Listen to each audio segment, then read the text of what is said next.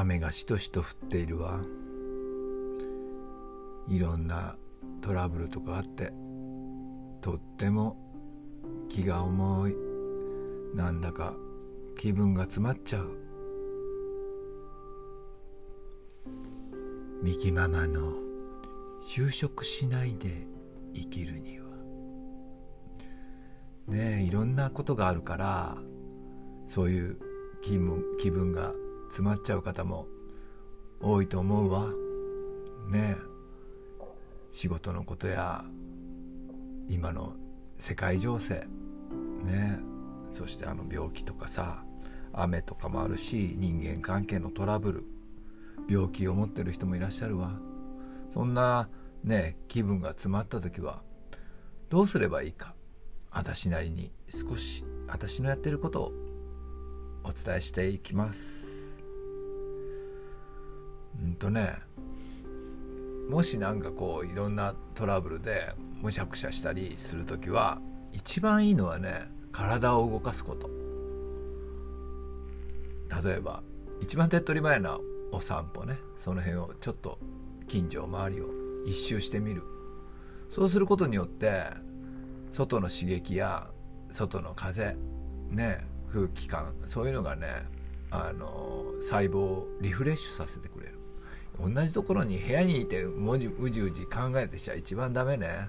だからちょっとでもいいから5分でいいから今から5分でいいから外出てちょっとその辺をお散歩してみる。なんなら思いっきり走ってみるとかね。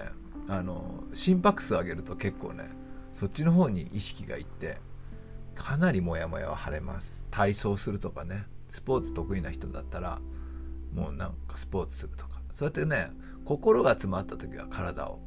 体が詰まった時は心を休める。ね。そうやってすると体を動かすっていうのは心を休めるのよ結局は。ね心はもう体の方が中心になってくるからさ心で余計なこと考えないじゃない。その次にいいのが瞑想ね。瞑想はいいわよ。私も本当にほぼ毎日ぐらい瞑想してます。そんな長い時間はしてないけど瞑想つったって無念無想になるわけじゃないわよ。もうなんかこう真空パックみたいにさ心の中空っぽになんてなりはしないわ。もう本当に瞑想してる間にいろんな雑念が浮かんできます。それそれでいいのよ。それをねじーっとああ私は今こういう雑念が浮かんでるなってねちょっと見るって感じね。考えないで。そして呼吸。これが一番大事ね。鼻からゆっくりと吸って体の中に溜めてそして体の中でじーっとしてるの。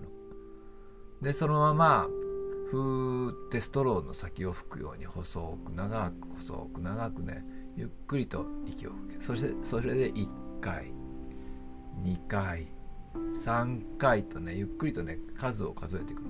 でなんかまた雑念起こってくるからその間にまたその呼吸のカウントに戻るの。そうしてずっとね私はだからもうゆっくり呼吸しながら30回から50回ぐらい呼吸するの。そうするとかなりすっきりするわよ。でなんかこうねまあ私はこういうなんかほんと雑念起こったらじっとそれを見る。まあマインドフルネスに近いのかな。ちゃんと私はマインドフルネスを習ったことないけど、ね、そうやってすると本当にねすっきりします。あと笑うとかね。でもこれなんかねもう一長一短で、ね、笑いヨガとかだったらいいけどなんかお笑いとかわざわざ見てさ笑うのもさなんか結局ダラダラとそういうのを見ちゃうみたいなになるからまあその辺は適当にねエンタメを見るとかね気晴らしに映画見るとかそういうのもいいかもしれないけどねまた戻ったらこれはまあどっちかっつったら三角マークね。で考える。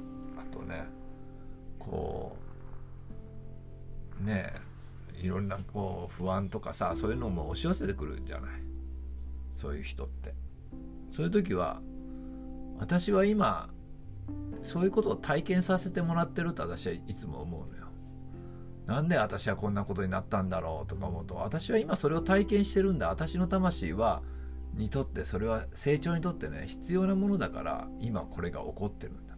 きっと乗り越えられる。たとえね思った通りに乗り越え越えられなくても絶対にね何らかのねあの体験っていうのは本当にねあのプラスになるからどんなことであってもあなたの体験が役に立たないってことはないの。